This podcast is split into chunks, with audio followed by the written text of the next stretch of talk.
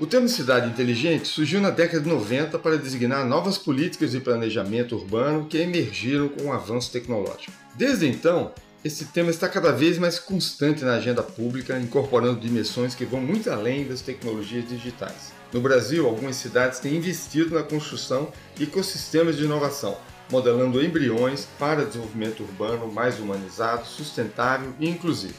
No episódio de hoje, vamos conversar com Cris Alessi, presidente da Agência Curitiba de Desenvolvimento, uma das lideranças à frente desse processo de transformações das cidades brasileiras. Eu sou Vinícius Lages, diretor técnico do Sebrae Alagoas e acompanho você nessa jornada. Ouvidos atentos podem mais.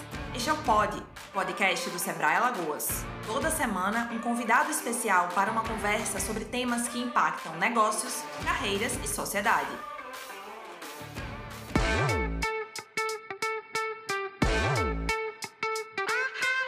Cris, é uma honra muito grande contar com você no, no, nosso podcast aí nessa segunda temporada e nós reunimos um grupo de especialistas aí que vem tratando do tema do futuro, né, dos futuros, dos futuros dos negócios, também da sociedade, é, em diversas perspectivas, né.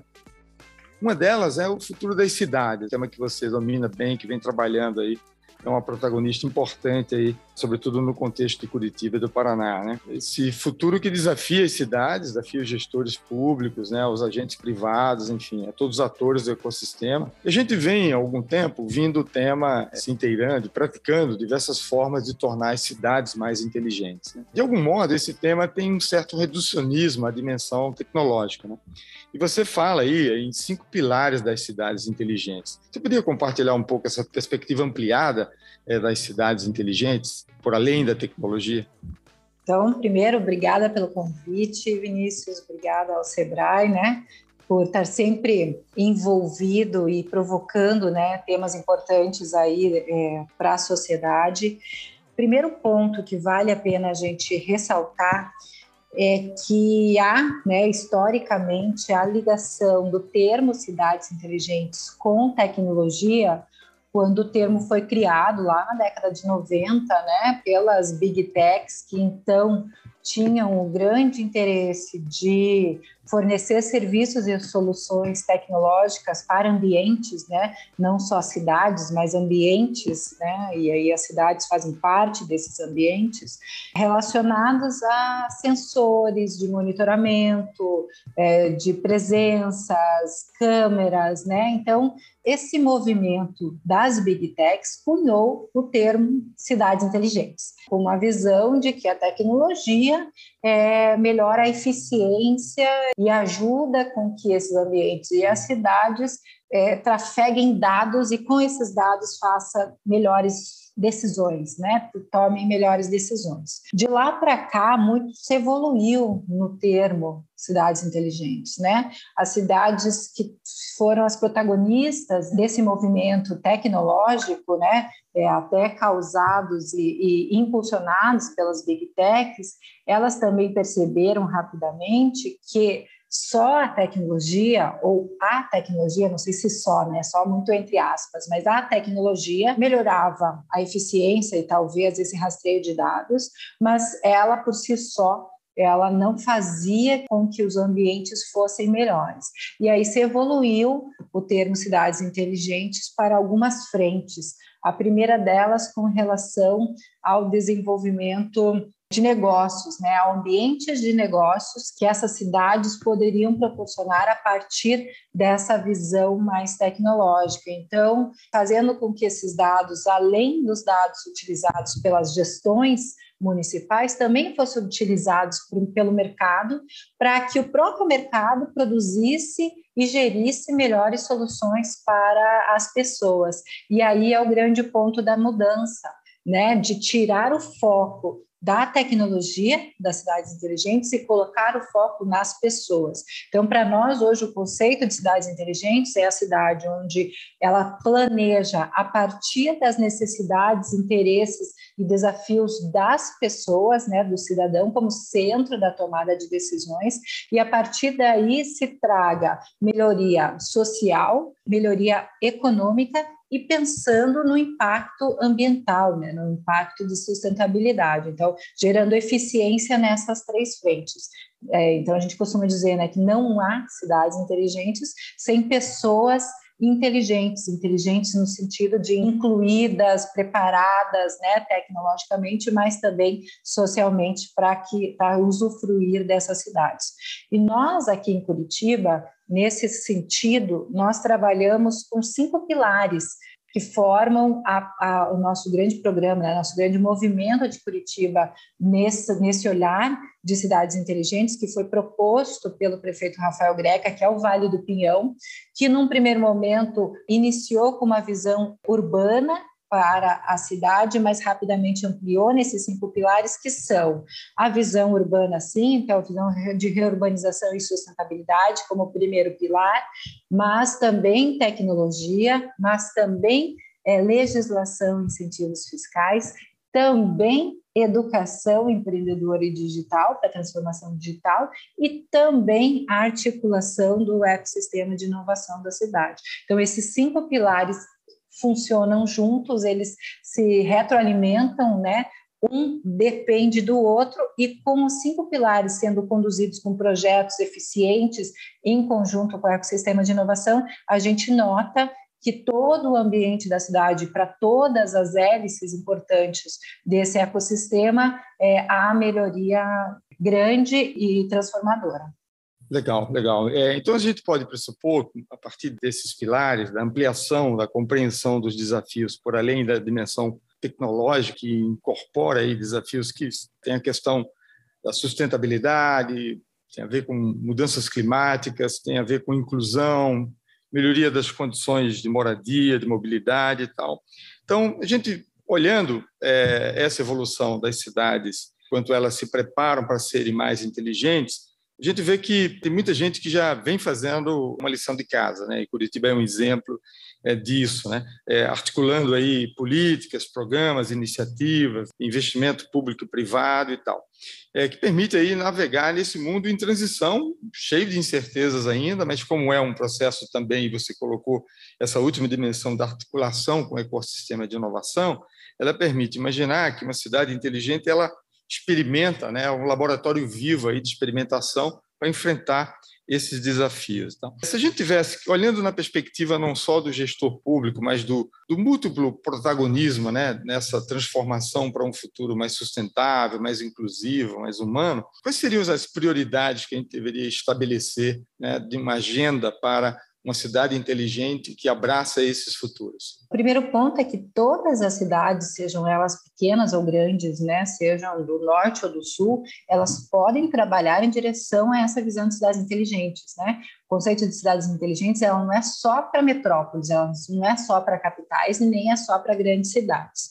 O grande ponto, quando eu falo de articulação do ecossistema de inovação e como ecossistema de inovação é importante entender, né? A gente falava de tríplice hélice, hoje a gente fala de cinco hélices, né? De quíntupla hélice, que é o sistema acadêmico, né? As instituições de ensino, a, o setor público, né, o setor de governos em diversas esferas, e o setor privado, como as três hélices que precisam ser conectadas mais o ambiente, mais a população, mais as pessoas, a pessoa física, né?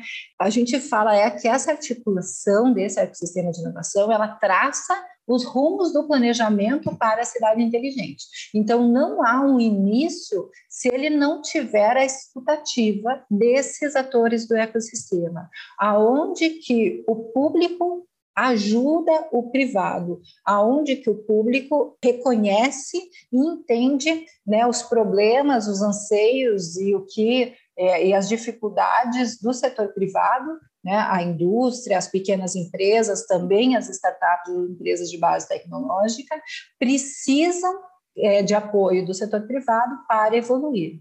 Mas também aonde a academia, as instituições de ensino ajudam nessa construção, também para o setor privado e também para o setor público. E aonde o cidadão vê valor, o que o cidadão vê valor. Então, tudo começa com essa escutativa. Aqui em Curitiba, lá em 2017, quando começamos com o programa Vale do Pinhão, a primeira coisa que fizemos foi um grupo de trabalho, justamente trazendo esses principais atores e que depois se somaram muitos, centenas de outros atores a essa primeira, a esse primeiro movimento, e entendemos que a parte urbana, né, a parte de reurbanização era uma parte importante, mas precisaríamos evoluir evoluir para a questão legislativa e de incentivos fiscais, que foi o que fizemos com a lei de inovação, a criação do Conselho Municipal de Inovação e depois do Fundo Municipal da Inovação. Entendemos que precisávamos trabalhar muito fortemente na cultura de inovação para a cidade,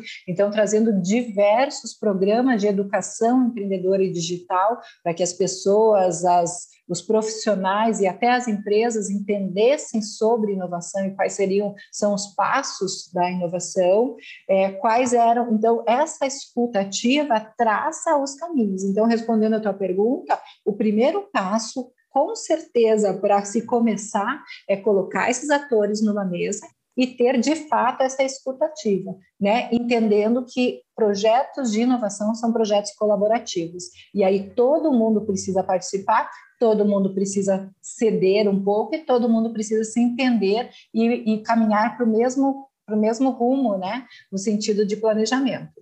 Então, assim, diante de tantos desafios, imagine que uma escuta dessa, é, na medida que você tem uma pluralidade de atores, né, é, e as cidades é, cada vez mais escalando né, o, o, nível dos desafios né, que a gente tem que enfrentar, como é que você vê essa, essas cidades inteligentes abarcando esses desafios, mas também transformando esses problemas, né, essas dores, né, em oportunidades para quem empreende?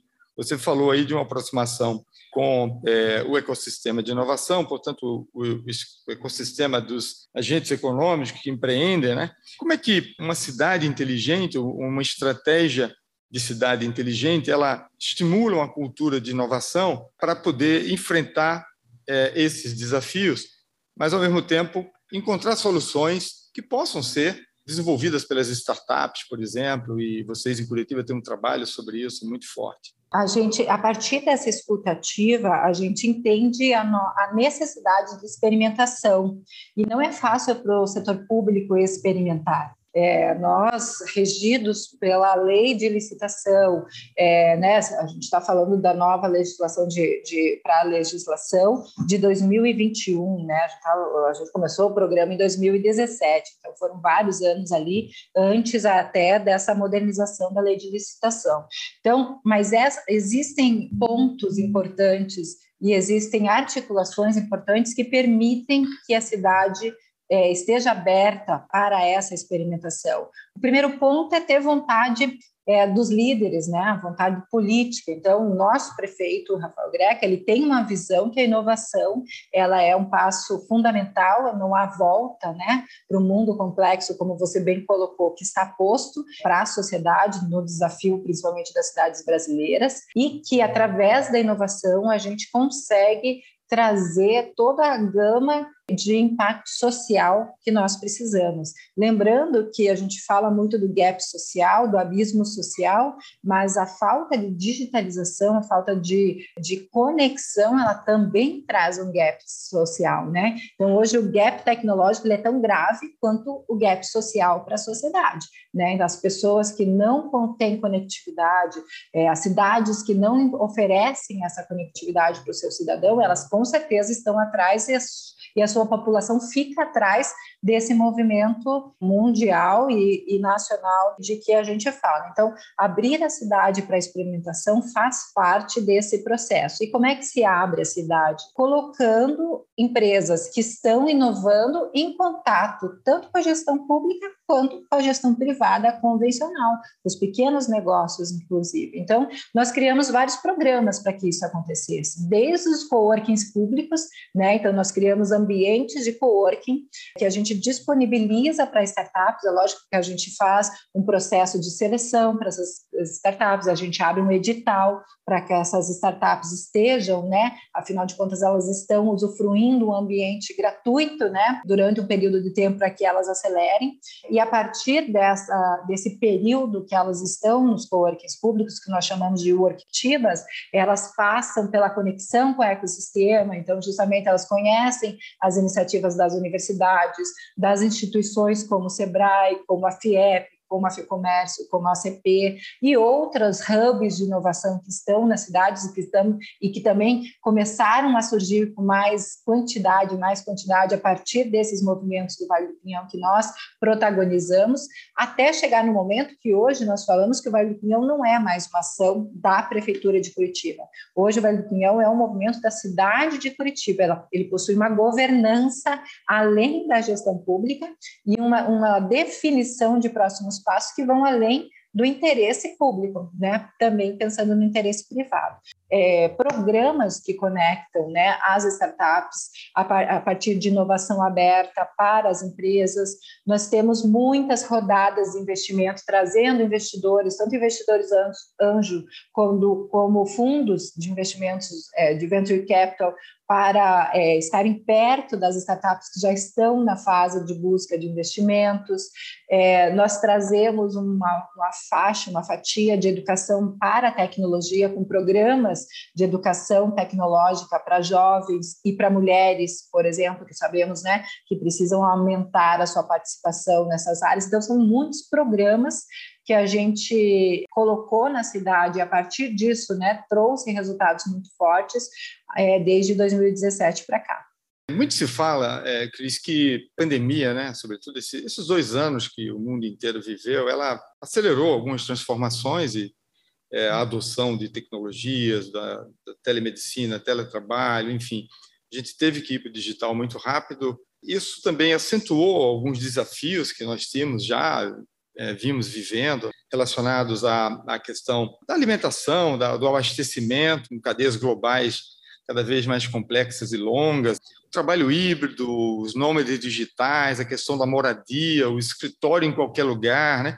Quer dizer, várias uhum. questões foram trazidas para a agenda de pensar como as cidades vão evoluir daqui para frente, quer dizer, o que, que esse freio de arrumação nos leva a pensar né, nesse desafio que você vem tratando de experimentar o futuro, de desenhar, prototipar futuros. E, evidentemente, é, deixou claro algumas prioridades, a inclusão, a sustentabilidade como um, fatores inerentes de qualquer desafio de competitividade né, para uma retomada das economias. Você podia falar um pouco disso? Como é que você percebe esse freio de arrumação?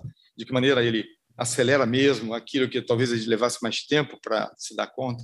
Infelizmente, né, esses dois anos que a gente viveu, que o mundo inteiro viveu, ele demonstrou, evidenciou de uma forma muito dura para certos negócios o quanto que mudar dói, né? O quanto que fazer mudanças no modo de é, no modus operandi, né? no que a gente faz no dia a dia e que está acostumado a fazer, e mesmo sabendo que aquilo que a gente está fazendo está sendo transformado, é, a gente decide não fazer agora. Porque quando a gente fala em transformação digital, se a gente voltar para trás, a transformação digital não ocorreu em dois anos. Né?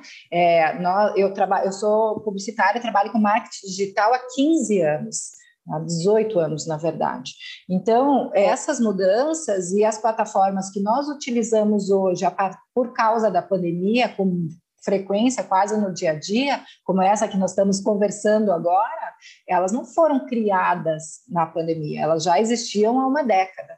Né? A transformação dos meios de comunicação via as redes sociais, os aplicativos mudando comportamentos, elas, eles não surgiram em 2020, né? Eles já estavam postos. Por causa disso que nós conseguimos tão rapidamente reorganizar nossas vidas, nossas rotinas, quase que literalmente, né, de um dia para o outro, no, no, início da pandemia. O que, que não estava posto na sociedade? Era, o primeiro, o olhar de que aquilo que estava devagar, quase que silencioso, fazendo parte do nosso dia a dia como pessoas físicas, também estavam fazendo parte do nosso dia a dia como pessoas jurídicas, como setor produtivo, como universidade, como setor público, né? Então nós como pessoas físicas, né, como cidadão, nós já utilizávamos os aplicativos, nós já pedíamos até comida pelos aplicativos, nós já andávamos de transporte por aplicativo, nós já consumíamos conteúdo via streaming é, há muito tempo.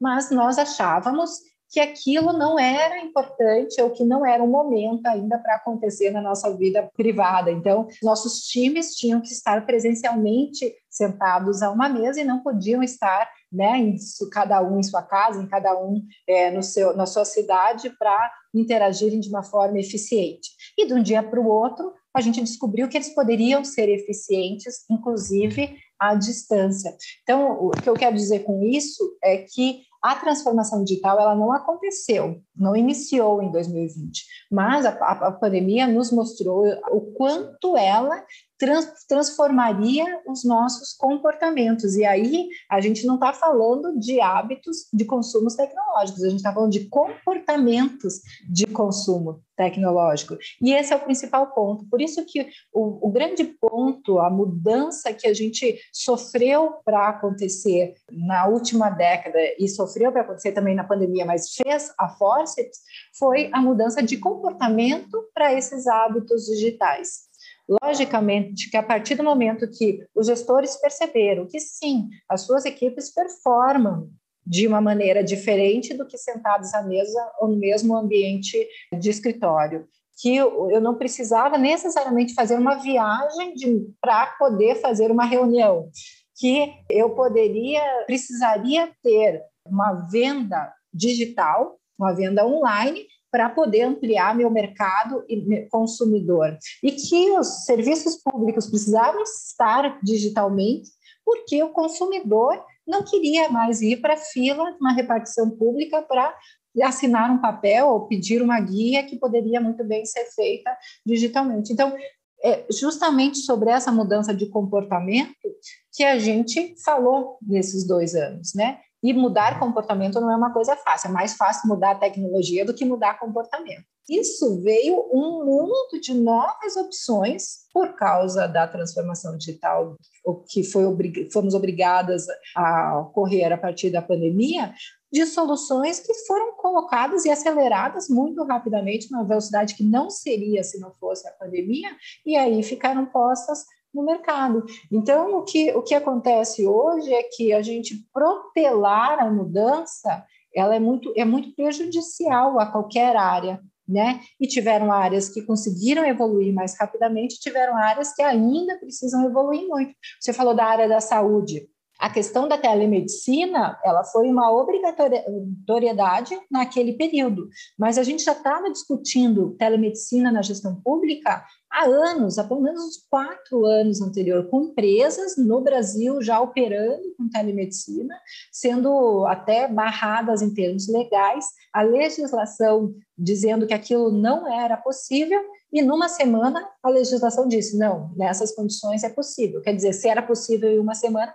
também era possível há três anos antes que isso estivesse acontecendo. Né? Então, justamente isso, a legislação, junto com o comportamento das pessoas, junto né, com a visão do, de quem toma a decisão de que aquilo é possível e a gente precisa experimentar para dizer se aquilo é bom ou é ruim, faz com que a gente chegue hoje num ambiente até um pouco mais favorável para assimilar essa transformação, porque hoje a gente não precisa mais explicar que isso é importante. O que é importante já está claro que é. Né? A gente precisa achar o como e não o que. O que está feito, né? Como a gente vai fazer isso? É aí o grande desafio do gestor público, principalmente, né? falando sobre isso, recentemente, né, um, um, relatório mundial feito pelo Instituto Israelense Startup Blink, ele analisando aí esse cenário de startups, a qualidade delas, os ambientes de negócio, ele elegeu Curitiba como a segunda melhor cidade para se plantar, instalar, desenvolver startups no Brasil. Quando a gente fala de Curitiba, muita gente diz, não, mas Curitiba é diferente e tal, foi assim no urbanismo e diversos ciclos né, de evolução é, de respostas que a cidade de Curitiba, que vocês aí, paranaenses, curitibanos, deram para enfrentar esses desafios. Se você tivesse, para a gente fechar aqui, ponderar sobre é possível em qualquer lugar, né? se a gente tiver aqui a nossa audiência, nós estamos no Nordeste, em Alagoas, falando para públicos, né, agentes públicos e privados. Quais são as, as, três principais iniciativas que qualquer uma cidade pode tomar e caminhar nessa direção de uma cidade inteligente que responde aos desafios de um futuro emergente, que começa segunda-feira, portanto, deve se preparar para se reinventar em permanência? É, o primeira, respondendo a tua primeira pergunta, né? É possível em qualquer lugar? Sim, é possível em qualquer lugar mas talvez não seja a prioridade de todos os lugares. E a gente também tem que entender isso e ser muito sério com relação a isso, né? É, não com relação a ambientes de startups, porque eu sinceramente acredito que não há volta sobre o quanto as startups, com várias coisas, não só tecnologia, mas o modelo de negócio, de solução de problemas, né? Qual é a grande diferença de uma startup de uma empresa convencional, né? É porque a startup ela normalmente nasce a partir de um problema. E as empresas convencionais nascem a partir de um produto ou de uma solução. Então, a startup não tem muita certeza de como ela vai resolver esse problema, ela sabe que vai usar a tecnologia para resolver um problema, seja ele qualquer tipo de problema, e a gente hoje tem uma gama quase infinita de áreas onde as startups atuam, né? Mas elas conseguem entender com clareza que existe um problema. E aí, de novo, a gente volta no conceito de cidades inteligentes, que é o cidadão no centro da tomada de decisão. E essa visão de colocar o consumidor, o cidadão, né, a, a pessoa no centro da tomada de decisão, entender qual é a sua necessidade, qual é o seu problema, qual é o seu comportamento, que faz com que a startup desenvolva melhores produtos, porque a gente tem a cultura de que sempre foi assim, então a gente continua assim. Essa é uma cultura mais fácil da gente continuar, né? E a startup vem quebrando essa lógica. Não, não aceito um problema que sempre foi assim, não haja solução. Para tudo há, há uma solução e as startups vêm buscando isso. Então, não relacionado a startups, acredito que todos os lugares precisam olhar para essas empresas de base tecnológica que têm uma visão de escala, velocidade e problemática, né, para trabalhar e se aproximar, aproximar tanto o setor público dessas empresas e tanto o setor privado mais convencional dessas empresas. Então, esse é o primeiro ponto de início, de origem, né? A gente é, aproximar esses ambientes e essas empresas mais inovadoras com as mais convencionais. O outro ponto, como eu já falei, a questão de escutativa, né? Colocar os atores na mesa, fazer momentos de conversa, e não precisa ser um grande evento, né? Promove uma reunião com lideranças da cidade, desse ecossistema, tanto da universidade quanto dessas instituições. Chama o Sebrae, que é um ator importantíssimo em qualquer cidade, tem uma visão de várias frentes, tanto do pequeno negócio quanto é, das startups de inovação, para ajudar nesse processo. Chama né, as prefeituras, engaja secretários né, que tenham essa, esse assunto nas suas pastas para se colocar. Então, essa escutativa é um terceiro ponto. Mas eu acho que o ter, é, é um ponto principal. Mas acho que o terceiro ponto, que aí quando eu falo que não sei, tem que se decidir se qual é o momento das cidades, é que sem conectividade não adianta dar o segundo passo. Então, nós estamos falando de, de tecnologia 5G, né? É, Curitiba se posicionou como a, a cidade pronta para o 5G em 2019. Nós mudamos toda a nossa legislação de antenas, fizemos todo o movimento junto ao governo federal para que a gente estivesse junto com eles quando os leilões de 5G acontecessem. Tanto é que estamos sendo testados né, com iluminação pública, com, com antena 5G, as operadoras querendo testar 5G na cidade. Estamos falando de 5G. Mas a sua cidade tem uma infraestrutura de 4G adequada? Essa conectividade chega nos, em quase toda a cidade, chega nos pontos vulneráveis das cidades também? Né? Esse é o ponto que eu acho que a gente de diferenciação. Não adianta a gente falar de alta tecnologia sem conectividade. E conectividade exige muitas coisas, inclusive infraestrutura, inclusive legislação, inclusive investimentos e educação para a população, para que ela se torne uma pessoa digitalizada. Né? A gente fala de analfabetos digitais, a gente precisa alfabetizar a população desde as das crianças, os jovens, mas não esquecendo dos adultos e dos idosos, a alfabetização digital. Então, quando eu falo pode ser para todo mundo, mas a gente tem que entender o nosso momento, é que não adianta eu querer o 5G se o 4G não está em todos os momentos. Não adianta ter 5G no centro e 0G nas periferias, aí não vale a pena. Sem dúvida, cada vez mais é, fica claro que a conectividade é uma ferramenta também de inclusão importante, né? Para ampliar, inclusive, essa escuta, essa diversidade de escutas aí que você também falou.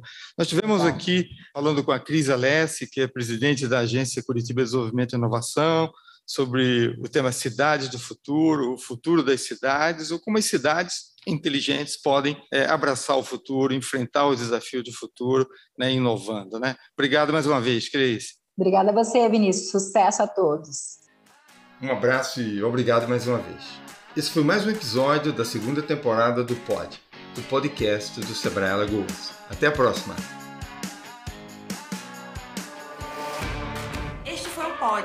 Podcast do Sebrae Alagoas. Saiba mais sobre nós em www.sebrae.com.br/alagoas e nos acompanhe nas redes sociais. Sebrae, a força do empreendedor brasileiro.